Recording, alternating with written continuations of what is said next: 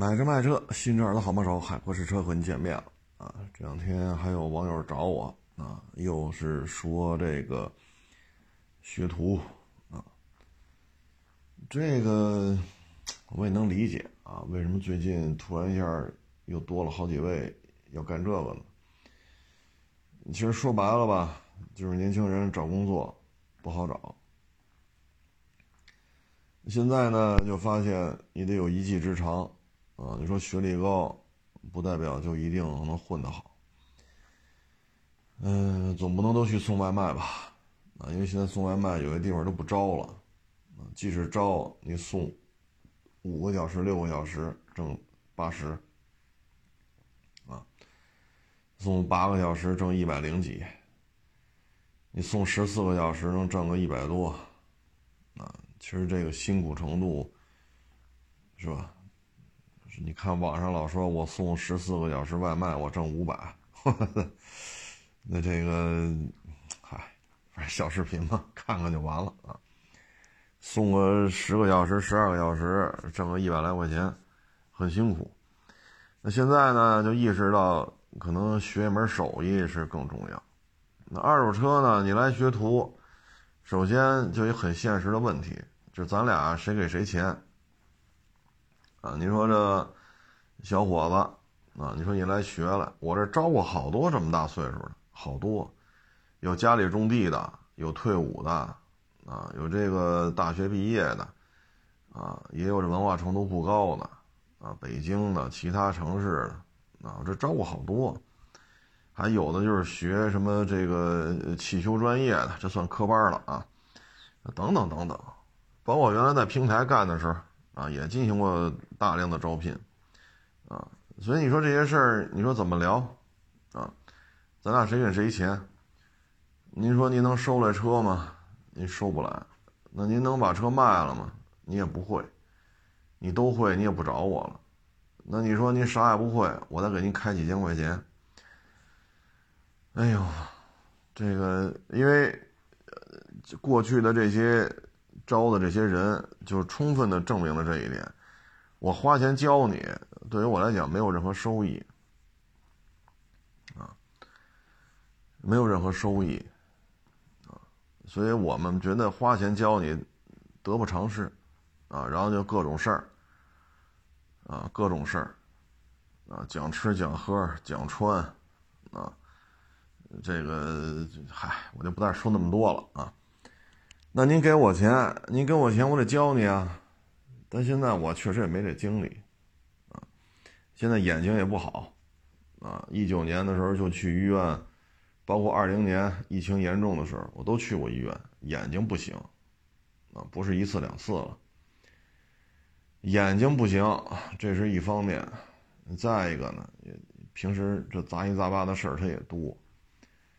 你说人网友找我来了，不买不卖。陪人聊会儿呗，啊，说买车没买成，那你也不能说不买不买出去，你不也得在这陪人聊吗？来卖车没收成，你不卖，不卖就该干嘛干嘛去，咱也不能这么说吧，也得陪人聊会儿，这聊俩钟头，那聊俩钟头，你说我这事儿也挺多，你花钱给我了，你听我跟别人聊天，你说我这觉得合适吗？啊，咱别说你觉着合不合适，我觉着不合适。所以现在这种状态，你说咋整？啊，嗯，所以现在这事儿呢，确实精力也跟不上啊。你说每天我上下班，我不堵车，开上下班加一块儿两个多小时；我要堵车，我上下班得开四个小时。啊，我还得录节目、语音节目、小视频啊，再划拉划拉这些各种问题，买的、卖的、卖的、买的。然后店里的接待这个接待那个，你说我这一天二十四个小时，我忙不忙？啊，所以你说光跟你这说，你也懂实，咱也得实践呢，对吧？你说你让我现在弄一堆事故车、泡水车，是吧？这个切割焊接，我弄一堆车搁那摆着，那我也得收去，我得弄一大堆这些破烂跟那摆着才行。那这又需要一个，这这用谁的指标啊？啊，你这种车你怎么弄？你用外地标还是用北京标？很麻烦啊！现在确实也没那精力啊。嗯，所以说你学徒了，嗯，这怎么说呢？嗯，确实是忙不过来啊，确实是忙不过来。你收人钱了，你说看底盘，你说验车，啊，这个那，你得跟人讲。但是现在你说我这精力 富裕吗？啊那现在你说学点本事吧，其实你你来这儿也就是学个验车，啊，因为你对于市场的判断其实很难，这没法说学一个月你就能体会，啊，你很难，因为这是这么多年说人这一辈子把一件事整明白就已经很不容易了，啊，那你对于市场的判断你判断得了吗？啊，你听我聊会儿天儿。啊，跟你聊一个月，你就能整明白了。你说半年前我就说摩托车有风险，只能做小踏板，但小踏板呢又覆盖不了成本，这事儿我至少在节目当中说过三期。现在是不是就这么一个现状？啊，你包括二月底，二月底的时候，同行高价收车，好三万多的车，愣比啊比所有人都高五千要收走，我说疯了。三万多的车，你要加五千收走，你挣得回这三千块钱，就别说五千了。果不其然，三月份就是价格战啊！所以有些东西，你说你学这个，它不是一个月能跟你说明白的，它很多时候就是一种感觉，感觉行就干，感觉不行坚决不干。啊，你像二一年油车。原价回购，连他妈威驰都原价回购，我操！哎呀，我这这疯了。所以你看，二一年准新的车做的很少，啊，就是半年车龄的、仨月车龄不多，啊，很很少。就去年电动汽车疯涨，我们收电动汽车都不过夜，啊，收了就卖，收了就卖，不费那劲，啊，不费那劲。啊所以你像有些东西，那你来你也就学学验车，啊，A 柱、B 柱、C 柱，前纵梁、后尾板，你学的也就是这些东西，但是你回家说是可以教你，啊，包括下摆臂是哪个，啊，刹车盘是哪个，刹车片是哪个，这可以教。那教完之后，说你回去找爹妈要一百万干二手车去，那这个风险依然很高，啊，唉，所以现在这个找工作呀比较难。你包括四 S 店也是，这四 S 店平均一年要倒个一两千家，四 S 店一年要倒个一两千家，你说好干吗？你去四 S 店卖车去，好卖的车，啊，咱原来也说过这种提成薪资的管理方法，啊，你这个也不好弄，而且你做销售，你能干干多久呢？嗯，品牌不行了，你也没办法，啊，或者说你家庭负担一旦重了，你没有时间去伺候这些买不买的人。买还是不买，你也没那精力去伺候他们。像我认识一些像北京二手车销冠，人就是卖车卖的好。呃，一八年的事儿吧，一九年的事儿，一八年好像是。哟，我说你这销冠呢，今儿没来啊？这病。过几天见，我说怎怎么了？这个病了？他说嗨。天天晚上陪人聊，微信一聊聊到他妈夜里一点两点，早上七点再起床，给孩子弄饭，送孩子上学，再开一个多小时，嗯，来市场里上班，老这么熬受不了啊，最后就就送医院了！我就跟他说：“我说咱别这么弄了，我说你比我年轻几岁，这么弄也不行，你陪咱聊。”这聊到夜里一点，那也聊到夜里两点。我说咱这个十点，过了十点，爱问什么问什么，不回复了。你陪着他聊吧，没边儿。我之前不就遇见过这个吗？聊啊，正好那会儿手里陆巡多，四零怎么着，四七怎么着，四六怎么着，五七怎么着，中东版怎么着，国产的怎么着。聊完了，一聊聊到后半夜了，都过十二点了，夜里啊。我说这几台陆巡，您打算买哪个呀？我哪个都不喜欢，我要买就买普拉多。那您要是陪着他一聊聊两仨钟头，最后一来句这个，你什么反应？你什么反应？所以我说啊，能促单不能促单，十点歇了吧。我说都这岁数了，孩子这么小，对吧？你哪天真是心脏啊、血管啊，啪一出点问题，怎么弄啊？所以你说销冠好干吗？啊，你说你干到多大岁数，这一天下来饭都吃不上。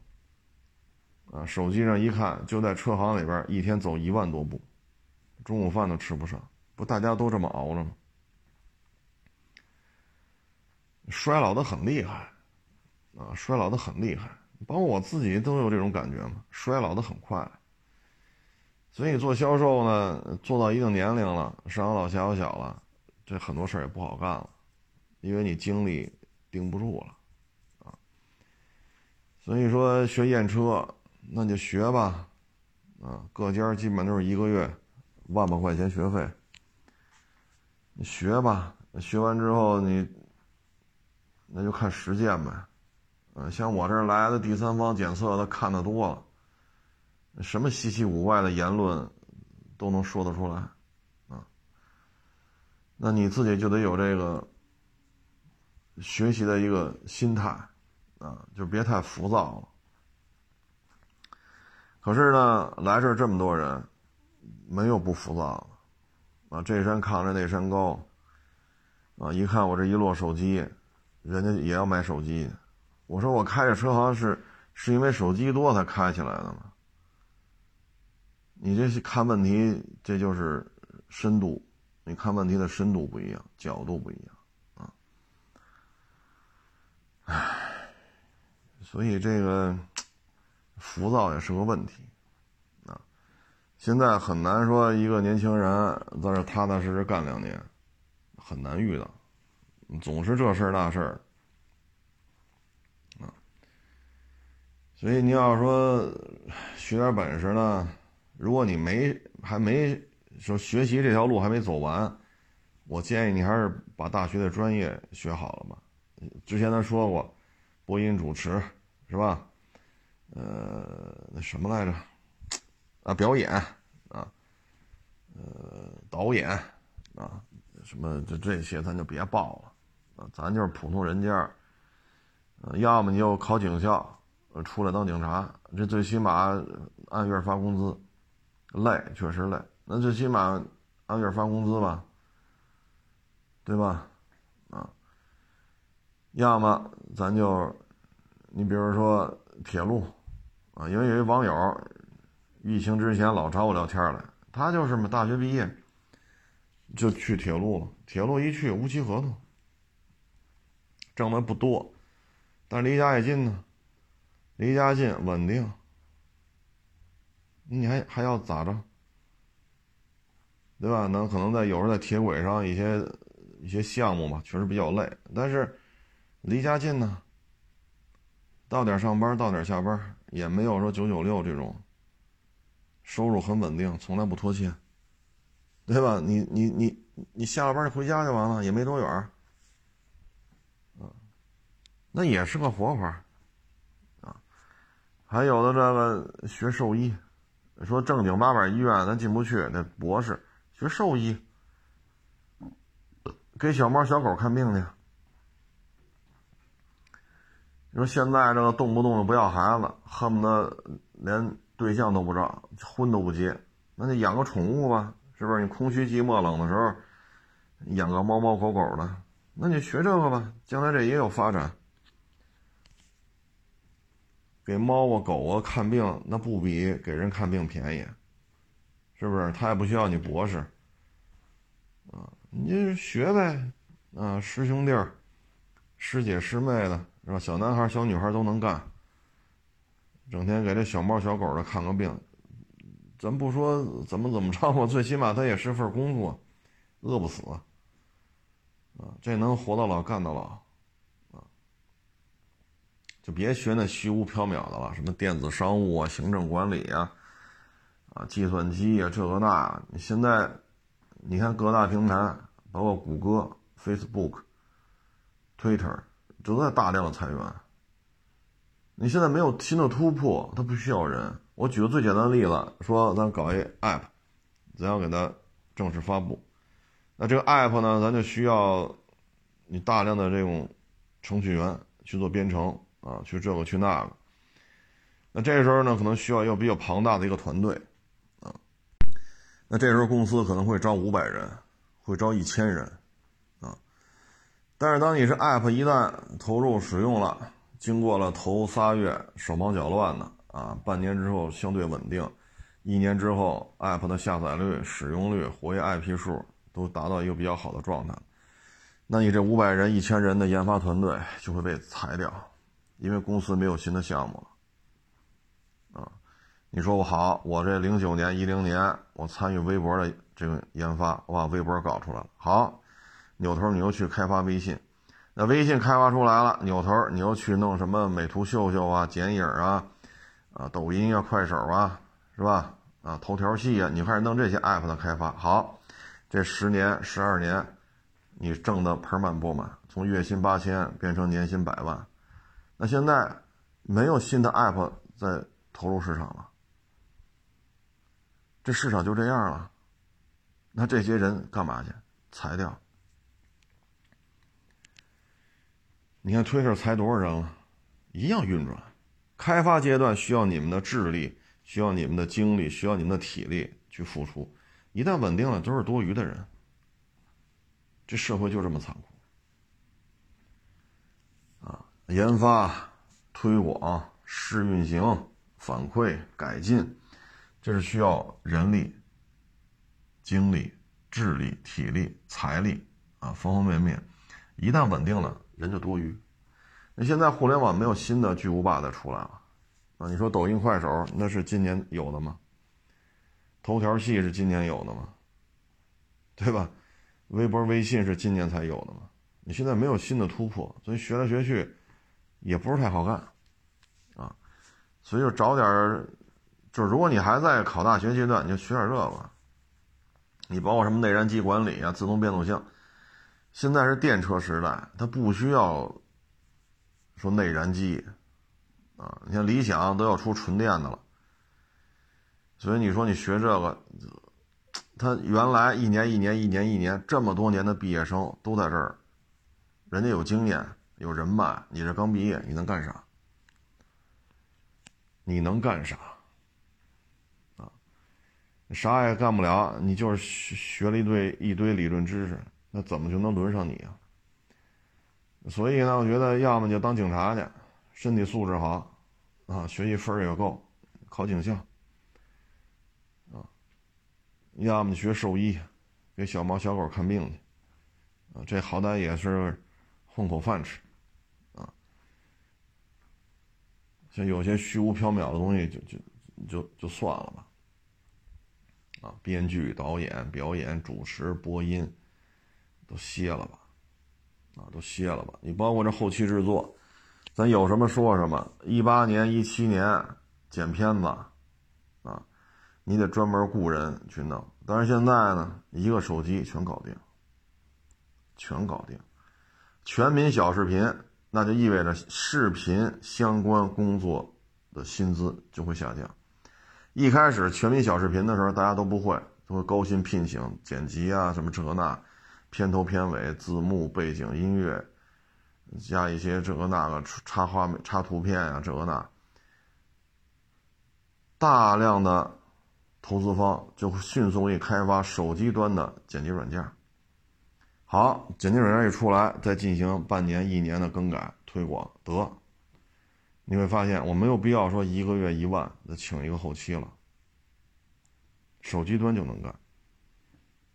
当然了，你说特别正式的哈，需要摇臂、滑轨、脚架、推拉、摇移，是吧？这个如果你还是这种制作方式，包括航拍、追拍，那还得上电脑拿电脑上剪去。但绝对就是这种绝对值不高。当全民小视频的时候，它意味着这些东西，所以视频民工啊，疫情之前就有这种说法了。随着这两三年吧，做直播呀，做小视频呀，这种情绪的渲渲染啊，情情绪的输出啊，你发现现在视频的价格越来越低，啊，越来越低。所以学这个，将来你会发现，凡是能够通过编程来代替人工操作的，通过程序的优化可以让人工上手的难度越来越低的，这些工作都不值钱了。都不值钱了，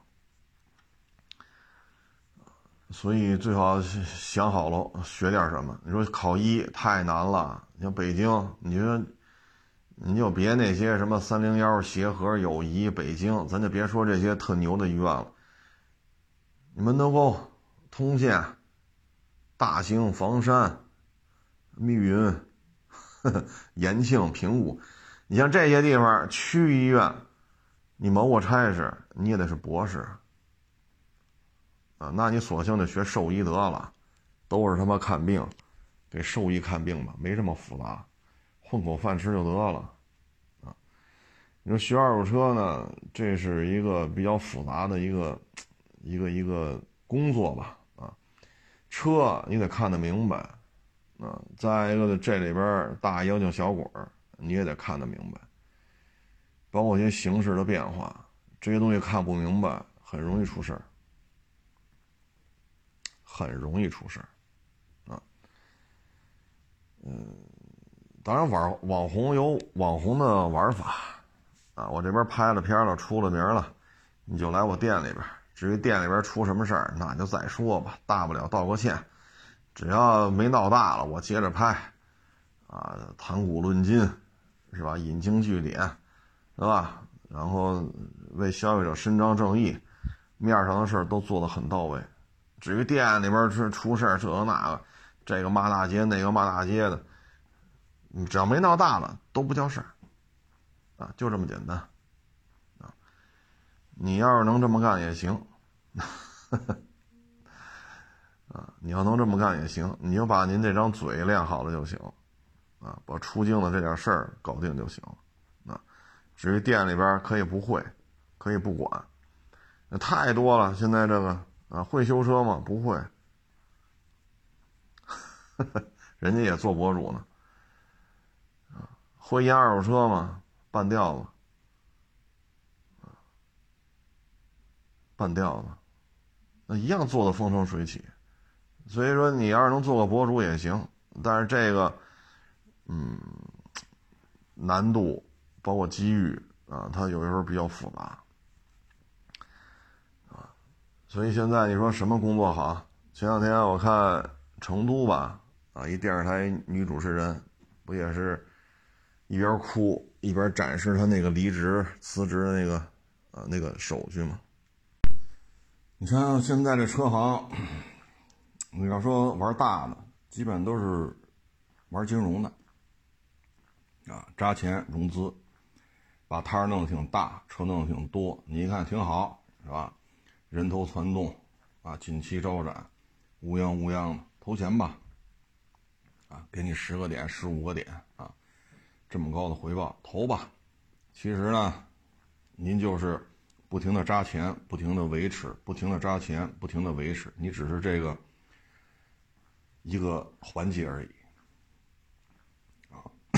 等你发现不对劲了，要本金，本金是要不回来的，啊，你就别说那十个点、十五个点的稀了，你这想多了。现在大车行，我不能说百分之百，很多都这么玩。那一旦资金链绷不住怎么办？那绷绷绷不住就，那就不玩了呗。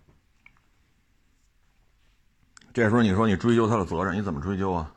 我也投钱了呀，我的钱也拿不回来了，大家一起风险共担吧。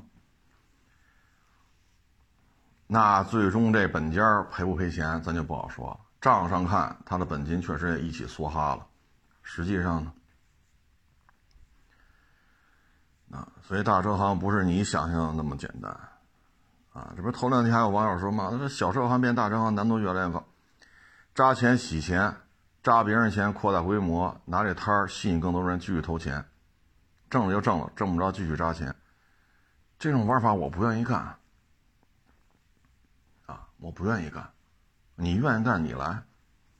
我只能说大车行的快乐你不懂，啊，这种快乐不是一般人能承受的。背后几十起诉讼，你扛得住吗？你扛得住吗？所以这个选择一个能混口饭吃的职业就行了。那很多网友肯定会说，那当老师去。各位，去年咱们国家关停并转五千所幼儿园，为什么呀？出生率下来了。那去年关停并转五千所，今年呢？啊，咱今年因为才五月份嘛，咱咱说不好，那也可能有几千所，那就是五千所加几千所，大几千所的关停并转。那以六年一个周期，小学就是六年嘛。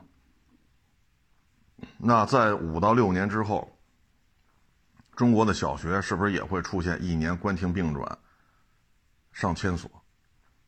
啊，一年关停并转一两千所、两三千所小学，会不会出现这一幕？那五到六年之后，小学数量缩减这么多，那小学老师怎么办？再往上加三年，你就到初中了。那小学的缩减这么多，初中怎么办？初中是不是也得缩减？啊，这可能就是。未来六年、未来九年，小学、初中老师需要面临的一个问题：老龄化、少子化啊。所以说，当老师，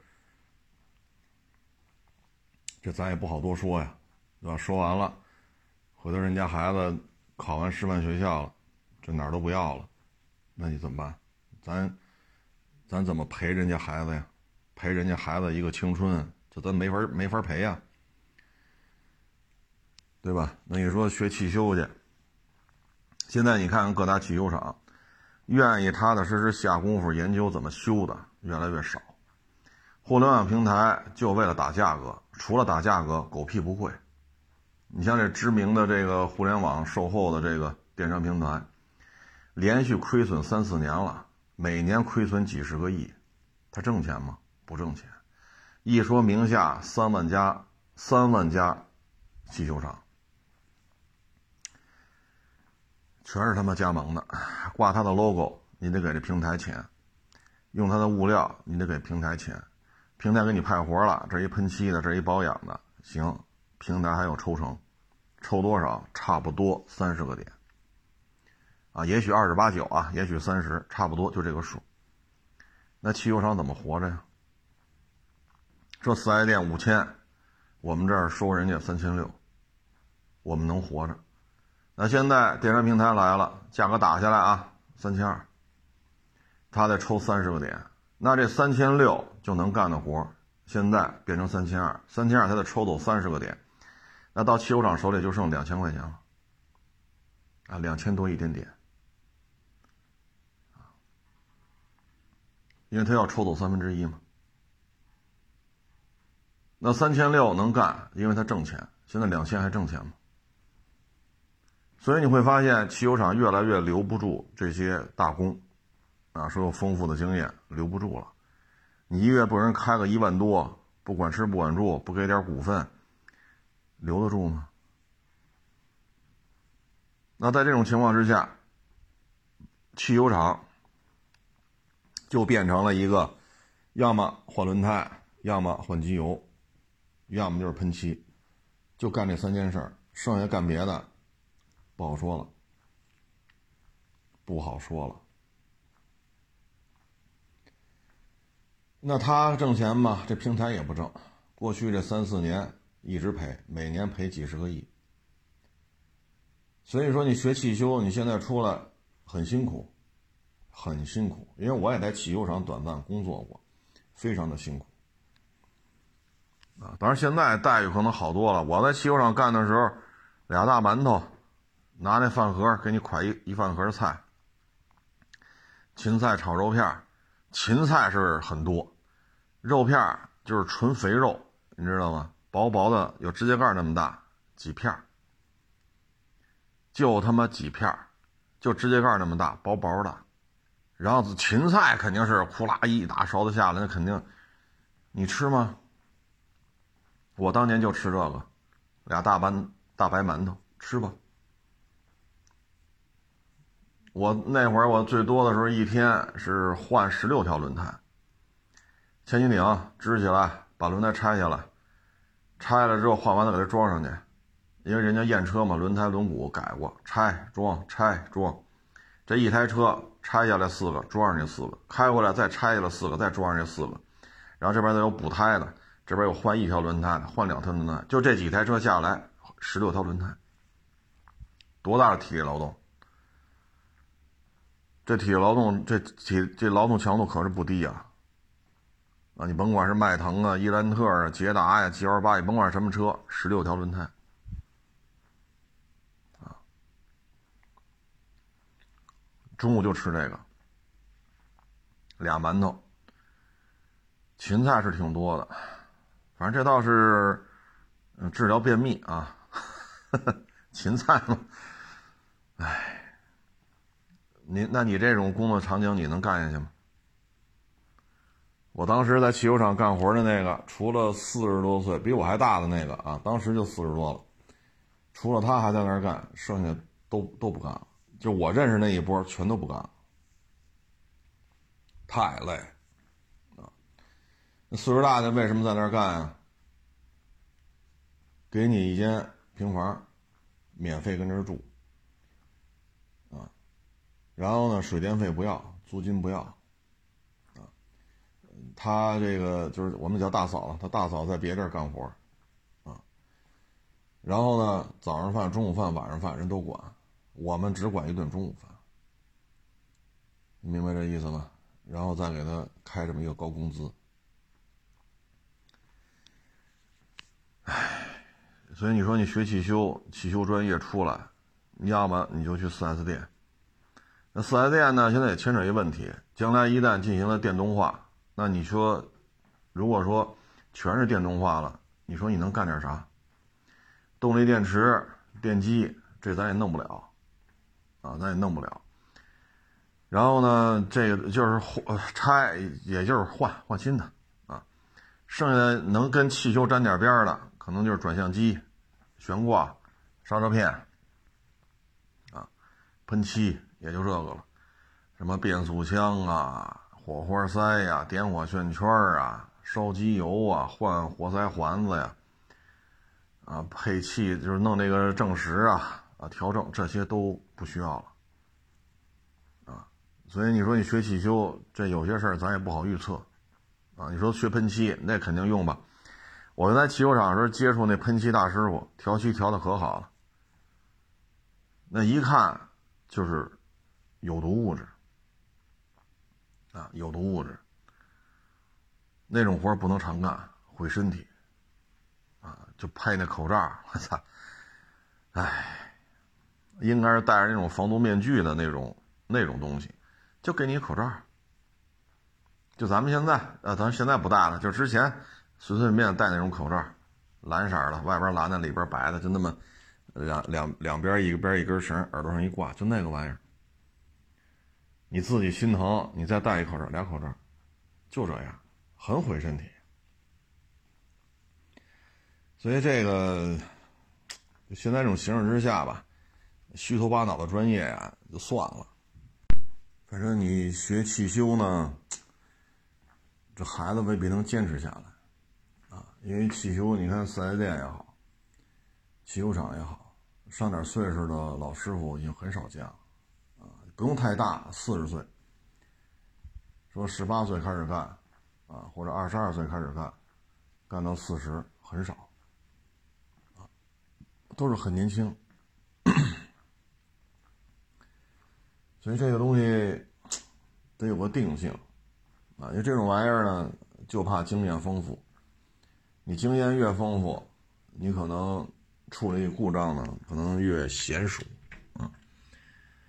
但是你能不能顶住诱惑呀？我身边有太多了，干了五六年不干了。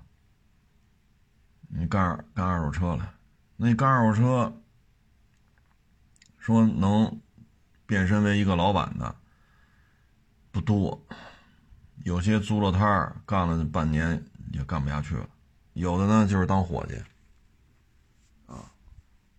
反正比汽修轻省点呗，要么蹲着，要么撅着，要么是哈着腰，要么就是仰仰望啊，因为举升机底下嘛你只能抬头啊，反正比那轻省点，尾气呀，要么是高温呀，烫着呀，烤着了，噪音呀什么的。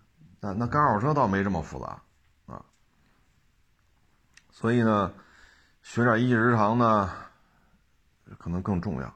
学汽修的好处就是什么呢？这孩子一旦毕业了，在汽修厂、四 S 店干上三年五年，他对于汽车的结构，对于汽车常见的问题，他就会有非常丰富的实践经验，最起码比普通老百姓强。但你说能不能干一辈子，不好说。他转行呢，去汽修厂干也行，去四 S 店干也行，去做二手车呢，起步倒是也高一些，啊，但是这孩子动手能力行不行啊？啊，动手能力就是个问题，所以就看孩子喜欢什么吧。但是现在这年头再去报什么内燃机什么，这可能就不太合适了啊。说互联网相关的呢，可能互联网大厂倒是也招人，但是你得想好了，三十五就不要。你那时候怎么办？你除非家里孩子说硕士毕业啊，比如说二十五。你在三十五岁之前把你的房子挣出来，啊，然后再挣出来可以待业三到五年，但家庭生活不受影响的这个钱来，必须这么操作，否则的话一一个月两三万，是吧？孩子再耗个高消费，滑个雪，潜潜个水，啊，喝咖啡。啊，什么，什么这个各种洋餐，啊，什么法餐、意大利餐、泰国餐，啊，什么日料，啊，那这孩子高消费生活这几年下来啥也没有，啥也没有怎么办呢？三十五岁一说不用你了，你可咋办？所以这孩子呢，学点本事，啊。学点本事确实很重要，再就是孩子这心态，啊，说上军校呢也可以，但是你得有一思想准备。军校毕业之后，可不是说，好你也跑望京上班去，你跑中关村上班去，这概率几乎就没有了，那指不定你分哪去了，啊，说空军专业的那机场，那机场不能建在市中心吧？什么预警机呀、运输机呀，哈，你你甭管是修飞机的还是这个那，都很远。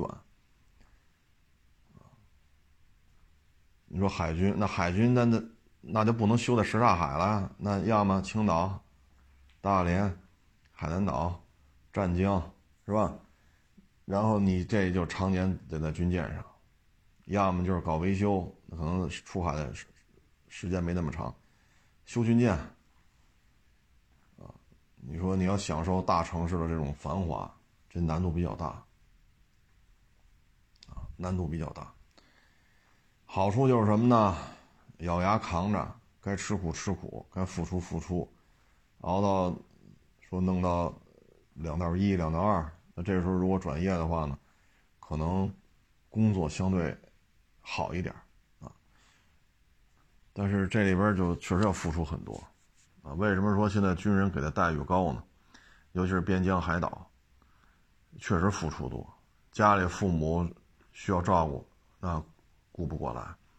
说娶了媳妇儿了，媳妇儿说生孩子是顾不过来。所以为什么给军人待遇这么高？是因为付出太多，尤其是边疆海岛、边疆海岛高原，付出确实很多。那前日子三月份吧，也是跟我们这一老哥聊，人家孩子就在边疆，啊，空军专门负责修飞机的，那待遇给的是高，但是那地儿好像，这这从乌鲁木齐开车，你得不是开几百公里了，是你得开一天还得开两天才能开到，相当的偏僻了，那给的待遇就是高。但是你家里孩子得有这吃苦的这心理准备啊，包括将来娶媳妇也是，那都要付出很多的，啊，当然了，说当干的时间长，那转业之后呢，确实待遇也高，但是之前付出这个呢，也得有心理准备，啊，唉，所以现在你看军校、警校。这些分都特别高，包括前两天还跟人聊呢，那警校，北京的，北京的警校的分都上去了，啊，涨了大几十分。为什么呢？就因为这过去这三年吧，这工作就是个问题，所以很多孩子都去报考警校嘛。你出来最起码他有份工作，辛苦是辛苦，最起码工资不拖欠。好好干，别惹事儿，那就能干到退休，啊！所以你看，现在警校的分涨了大几十分，啊！当然了，说已经参加工作了，再说这些也没用，啊！已经参加工作了呢，那就看缘分吧，啊！二手车呢，现在就属于这么一个比较惨淡的状态，啊！北京前三个月二手车的成交单价大幅度下降。这意味着什么呢？意味着赔本的概率非常高。啊，二手车成交单价前三个月的平均数值要比去年同期大幅度下降。也就是说，基本上就没有盈利了，或者大部分都是亏损。你这么一茬子一茬子说，比如说啊，我再干半年或者干一年，这身体确实不行了，因为前日子闹胃病。之前是膝盖不好，腰椎不好，眼睛不好。你说再干半年，干干一年，我干不动了，我就不干了。那新的一茬进来，那就是都是年轻人，啊，很多东西就得靠他们自己去摸索。所以当就是这种新陈代谢嘛，啊，这就是新陈代谢。那你摸索的话，摸索出来了就活下来了，摸索不下来就废了。二手车市场里边太多了。交一年租金，干半年见不着人了。交一年租金，唉，头仨月还有新鲜气儿，剩下的就是整天就跑这儿吹牛逼来了，看大山，喝。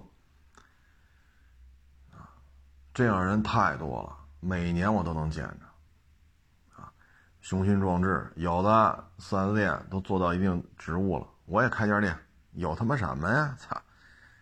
修车这个那他什么不会啊？结果租了门脸儿 仨月这人就见不着了。啊，过半年我一看换人了呀，我说怎么个意思？嗨，那谁不干了，剩下这半年兑给我了。啊，太多了。啊，要么觉着好，弄俩车盯着，也觉着不是那么回事儿，那就干脆。比如说您这十个车位我租俩，那过半年觉得不是那么回事儿，就不干了，收了一个啊，就给那个，比如这是我的摊儿啊，你租俩车位，行，让我帮你盯着多少钱吧，超过这个都是我的，那就帮你卖吧。结果这一年下来，一个月卖不了一辆车，啊，他一来盯着就不是那么回事儿了。所以二手车市场里边，这个就看造化吧。你像我在这儿开店，就在这楼里边，这一说也干了干了几年了，来来去去的人看的多了。疫情期间还要说投资上百万，我说干嘛呀？跟这儿做直播呀？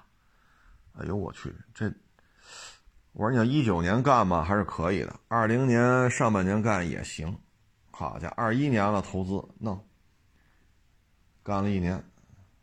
人去楼空，那你说这一百多万，你说，所以这个来来走走啊，起起落落，看造化吧，啊，做家长的，你说给孩子规划，你能规划到哪儿去？早晚有一天，腿一蹬，眼一闭，八宝山一烧，你什么你也管不了了，你啥你也管不了了，啊！但是呢，有些专业选好了呢，可能孩子会省点事儿吧，啊！但是反正现在考警校，女警的分儿要求比较高，啊，因为女警招的少，男警呢招的多，男警的分儿呢相对比女警低一点。啊所以学习好也是很重要。至于说学个兽医啊，或者说去军校啊，那个去军校呢，身体素质也很重要。再一个，给你分哪儿去，这咱也不知道啊。啊，好多年前了，多少年前啊？十二，反正一二十年前吧，我具体记不住了。北京台有一节目嘛，八一建军节去海南岛三亚，是一个。潜艇基地啊，还是什么护卫舰基地啊？去采访去，说这有几个老兵，一张嘴，哟，北京口音，一看这岁数，好家伙，都得我这么大。然后一聊啊，在这修这个潜艇，修这护卫舰，啊，这个是修什么的，那个是修什么的，仨都是北京的，都四十多了。按现在说，那就是一级军士长呗。啊那就是按现在说法叫兵兵王啊，或者是或者说二级或者一级，太辛苦了。你本能的反应就是爹妈在北京，他在海南，你爹妈有个头疼脑热的，孩子也也顾不上。你媳妇儿生孩子能请假回来的行，要赶上执行任务呢。再一个了，孩子病了呢，你都得让媳妇儿自己弄医院去挂号啊，这喂药啊。什么什么输液呀，这个那个，包括早上送去上学，晚上放学得接，你这从几个月、几岁、十几岁，那这不全是媳妇在这付出吗？所以你说军嫂容易吗？不容易，啊，你赶上老人能搭把手还行，如果老人身体也不好，那你这个军嫂得付出多少？所以你说待遇高吗？确实高。你像在那边边疆海岛，他要说二级军士长、一级军士长，一干干个二十多年、三十年，那退休工资很高，非常高。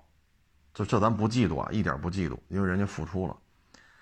然后这个费用确实国家给的很高，啊，退休工资非常高，啊，你说你弄个公务员正处级，说北京的、上海的，你正处级，你比人退休工资少太多了。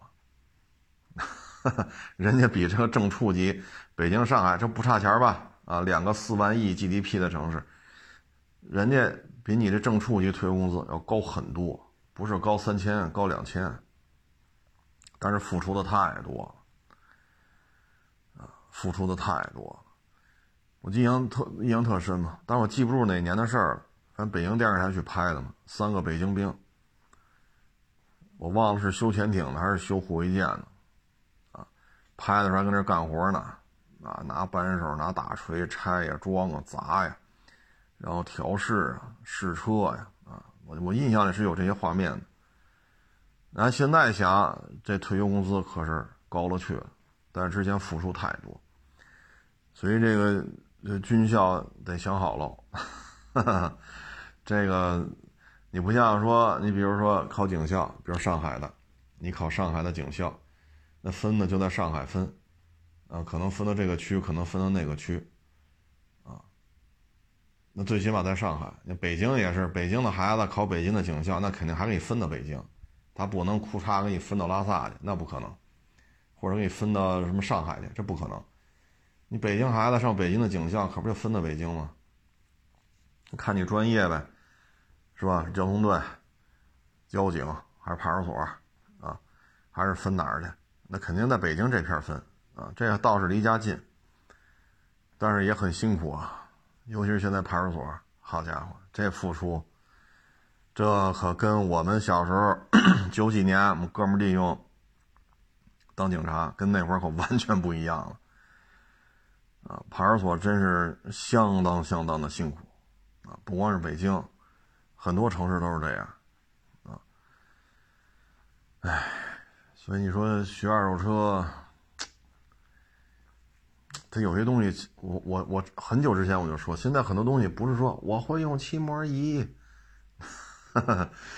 这有些事跟你会不会用漆膜仪有什么关系啊？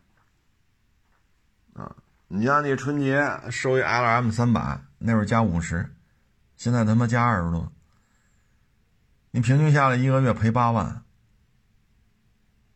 你你收一 L M 三百，你能挣多少？你要说我能挣五十，那你赔赔八万，赔赔十六万，赔二十五万不在乎，那也行。那问题是收一 L M 三百，谁能挣到五十万呢？五万都挣不到啊。那你这么赔，你受得了吗？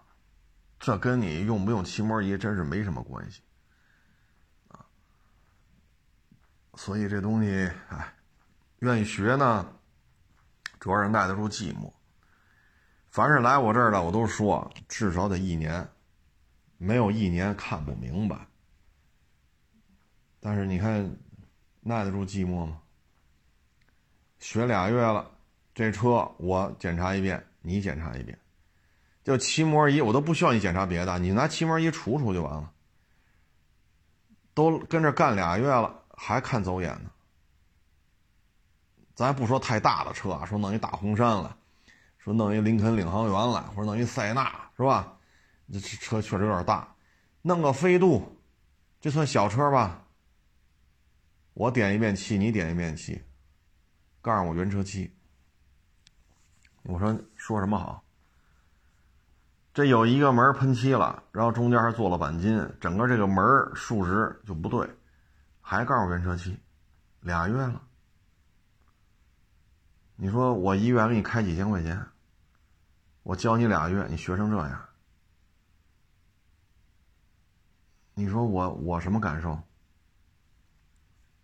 啊，都告诉你怎么检查了啊，告诉你操作手法、检查流程。那你说赖我是赖他？啊，我我好，每个月给你开几千块钱，我什么都不教你，天天来啊，什么都不许干啊，每个月开几千块钱啊，那是我是疯了，那是我的钱也不是大风吹来的，交了，给人开了工资了，俩月了还整不明白，多了这样的小孩多了，你也不知道他脑子里想什么呢。那你期末一这关就过不去，俩月了都过不去，下边怎么教你？你说怎么教？所以就是 这个浮躁啊，真是没招啊，没招唉，反正到哪儿啊，他都需要干一行爱一行啊，不能到哪儿都要一口吃个胖子啊，到哪儿呢都要一夜暴富。到哪儿呢都要一夜成名，你老是这种心态，你干什么也干不成啊。所以这东西就因人而异吧，我这儿呢一九年就说，哎，二手车培训这事儿可以干，但始终腾不出手来。现在身体状态一年不如一年，啊，一年不如一年。你现在说弄，依然是忙不过来。啊哎，就这东西啊，只能说谢谢捧场，谢谢您抬举啊，但确实看缘分吧，甭管你学什么吧，踏实啊，愿意拿时间换这些技术经验，青春无敌，年轻就是资本，这话说的没毛病，但是你不能浮躁，干一行爱一行。不论是派出所当警察、交通队当警察、干兽医，啊，还是说学炒菜、做厨子，啊，还是说学汽修，踏踏实实的，啊，认认真真的拿出自己的青春，用时间、汗水、勤奋来获取这些经验，那也会有所为的，啊，不能说朝三暮四，啊，不能说一夜成名、一夜暴富。啊说完这个呢，再说这两天那个拆承重墙的事儿。这个我觉得那楼里那些分期付款买房的人真是倒霉了，房子明显不能住了，楼的外壳都裂那么大一道缝子，从底下一直裂到楼顶，这房子绝对不能住了。但是房子呢，你要重新盖一个要上亿，你让这租户租户赔不起，让物业物业赔不起，房东赔房东也赔不起。你像这问题怎么解决呀？你不能这一辈子住宾馆住酒店呢，啊！我觉得这事儿吧，要么你就是重建，啊，把这楼扒了重新盖，在这基础上呢，可能多盖一点。比如说现在啊，十八层，那你可以盖到二十四层，啊，多出来那六层卖了钱都是人家承建方的，就还在这占地面积的基础上再往上，反正也推倒了嘛，推倒了重新盖。我们那边就出过这种问题，施工的时候塔楼给弄裂了，那怎么办？把塔楼扒了重新盖，盖完之后再回来，每户给个。给个一笔安家费，两年之后回来。啊，去年吧还是前年啊？去年，人家已经已经入住了，相当于盖了一栋新楼，还是这户型，啊。但是像这个，如果没有人去承担这个责任，那你只能是多盖几层，呃，十八层的盖个二十四层，或十八层的盖到二十八层，多出来那些人家开发商自己卖。卖完了都是人家的，你只有这种方法了，呃，再一个呢，拆承重墙，我建议要追究刑事责任，因为给太多的人的人身安全、财产安全，包括公共安全，都造成了不可挽回的损失。尤其那些分期付款买房的，房住不了，还要还房贷，你这不是让人家雪上加霜吗？你不是在伤口上撒盐吗？都是普通老百姓。辛辛苦苦弄套房，最后这种下场，你怎么说也不合适啊。所以我建议拆中承重墙的，一律追究刑事责任，都得进去。像这种造成重大损失的，那这个就要判有期徒刑多少年？否则的话，现在人都是太过于自我，什么都是以我为中心。你像遛狗不拴绳呢？我我就要我就要养狗，你别给我废话，我就这么弄。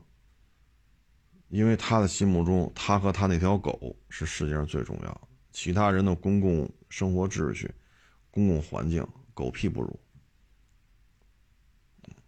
所以现在以自我为中心人太多，这就是加大惩罚力度，因为你确实造成了严重的人身、财产以及公共安全的这种威胁，它已经。不可逆转了，我觉得啊，可能就是找个开发商，十八层盖成二十八层，多出那十层算人家的，允许人家售卖，钱都是人家的。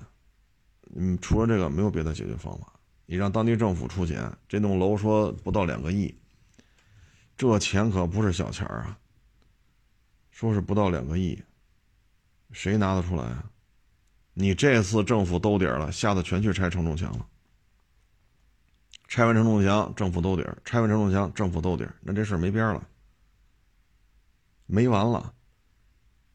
所以必须入刑，啊，该判刑判刑，要不然不长记性。施工方也得进去，这个找施工方的这个租户也得进去，物业也要承担相应的责任。管了吗？据当地据他们那楼那些人说，若干次去找物业，物业都不管，直到楼裂了。物业才说停工，那他们还用你管呀？楼都裂了，全跑了，所以说都要追究责任。我觉得比较可行的方法就是，当然当地的建委什么的规划局也得批啊，批他允许说十八层盖二十八层，二十八层那盖到三十多层，那没有办法，那这些钱谁出啊？反正希望这楼里的这些无辜的这些。住户吧，特别是那些房子裂了不能住，但又要还房贷，希望这些老百姓能有一个好的解决方案吧。行了，不多聊了啊！谢谢大家支持，谢谢捧场，欢迎关注新浪微博“海阔试车手”。